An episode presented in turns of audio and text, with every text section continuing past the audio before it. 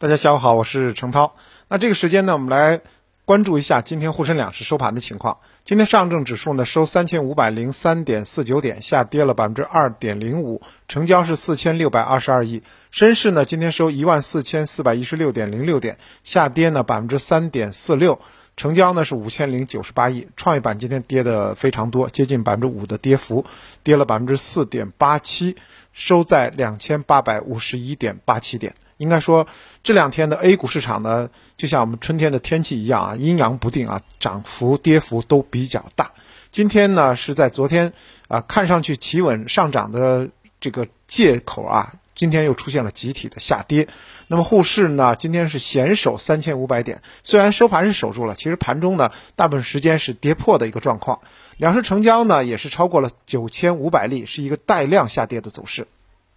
今天两市行业板块。多数也是收跌的，酿酒板块领跌，石油板块呢是有走强的迹象。两市成交啊，北向资金就老外资金呢，今天是净流出的状态，流出了差不多七十个亿。那么从呃走势来看的话，大家可能第一个感觉就是昨天走的好好的，为什么今天会跌？直接的原因当然也是这个隔壁起火啊。那么昨天晚间呢，美债收益率出现了跳涨。经济数据呢也拖累，刺激计划受阻等等一系列的因素，美国三大指数全线收跌。其中呢，啊科技股扎堆儿的纳斯达克是大这个重挫啊，大跌了百分之二点七。当然，你要从这么一讲的话，你也明白我们为什么创业板今天跌了接近百分之五，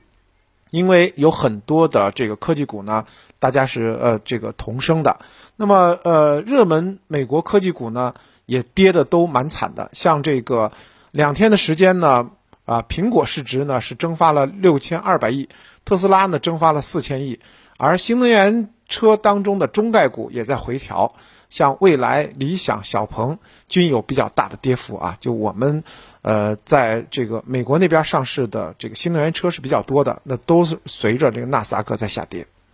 那么从消息面来讲的话，实际上，呃，每次一下跌，大家都。看来看说我们消息面有什么利空？其实我们国内的消息面呢是偏利好的一个状况。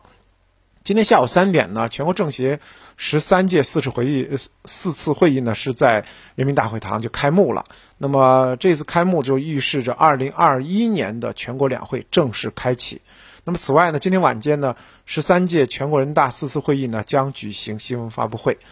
那么同时呢，我们芯片行业也有好消息。全球芯片大缺货，我们都知道。那国内的芯片代工巨头也是我们的上市公司中芯国际，签下了十二亿美元的这个光刻胶大单，积极在扩充产能。那么这个十二亿美元，我们花的很艰难。呃，三月三日呢，昨天晚间呢，中芯国际就发布公告称，此前呢跟全球光刻机的巨头，就是荷兰的阿斯麦签署了采购协议，延长一年。根据采购协议签署的购买单的总价格超过十二亿美元。那么，为什么说我们花钱还是利好呢？目前呢，全球的芯片都是严重紧缺的，中芯国际呢也希望加大产能，呃，有望呢这个获得比较。高额的丰厚的回报，同时进一步提升我们中国在全球半导体行业的地位。不过呢，呃，目前的这个中芯国际在七纳米以及更先进的制程工艺上呢是受限制的。那么，即使呢有了足够的技术储备，如果没有呃 EV 呃 EUV 的这个光刻机，其实还是很难产。之前呢就我花钱。也买不到这个阿斯麦的光刻机。此次呢，中芯国际成功的签约了这个光刻机，对于整个中国的芯片业都是非常好的一个利好。所以呢，整个消息面来讲的话，今天呢其实是偏暖的。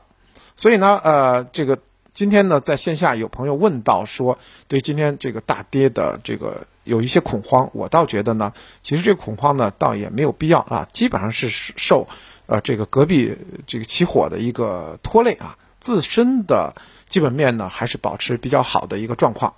那么同时呢，在板块当中呢，呃，当然也有好有坏。比如说这个钢铁板块呢，今天呢啊继续还是表现比较出色。最近四个交易日，钢铁板块呢整体的涨幅已达到了百分之十三点九，在所有行业当中呢遥遥领先。我也认真的去分析了这个钢铁行业上涨的这个原因。应该说呢，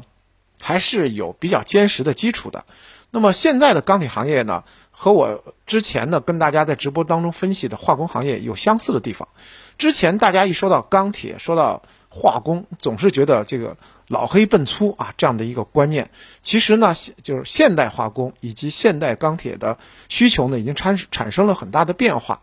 那么在这次钢铁股的整体的上涨当中呢，其实呢，一方面是有这些包括宝钢在内的这些龙头钢企的盈利的一个预告，因为这些钢企呢已经公布的年报其实都是超预期的。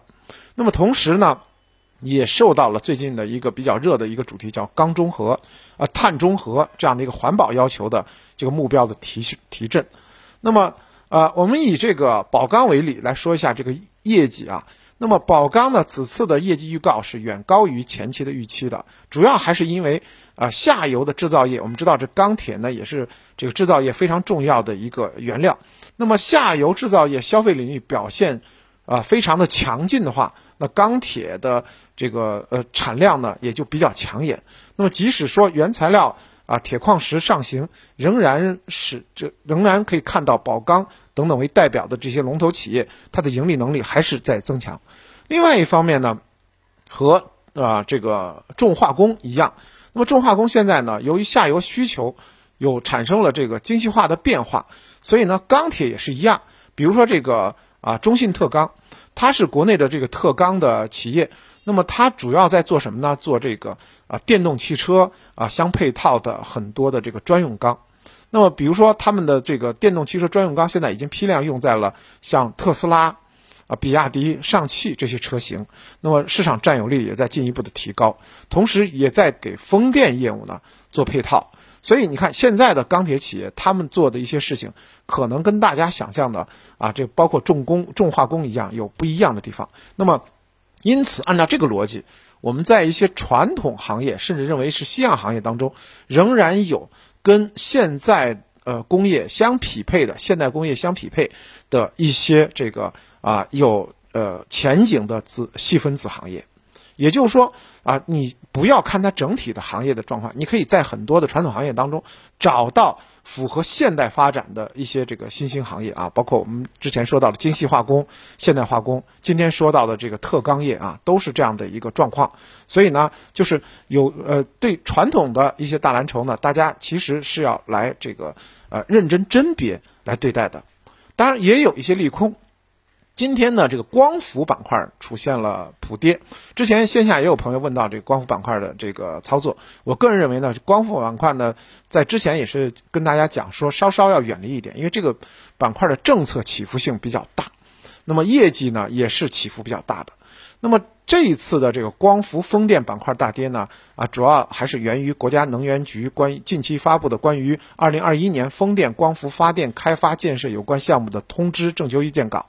这个文件就明确说，呃，国家能源局将通过非水可再生能源消纳责任的权重来指导各省的年度新增并网规模。啊，当然内容很详尽，主要的意思是说，啊，要这个不会无限量的接入光伏和风电的项目。那么这样的一个表述呢，对于整个光伏板块来讲，它是一个利空的。因此的话，像之前的这个涨得比较这个猛的这个光伏板块呢，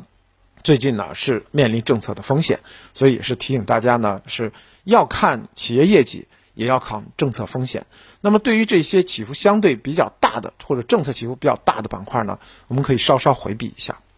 那么接下来跟大家来探讨一下操作层面。应该说呢，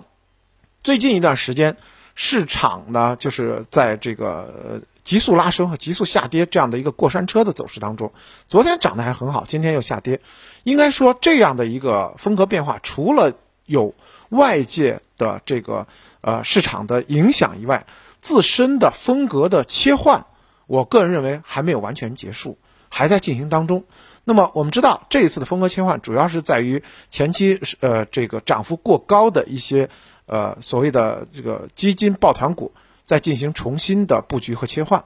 那么收益率呢会回归价值这样的一个新共识，也是正在得到机构的这样的一个检验。短期来看呢，A 股的老的机构抱团股经过急呃经过了短期的急跌之后呢，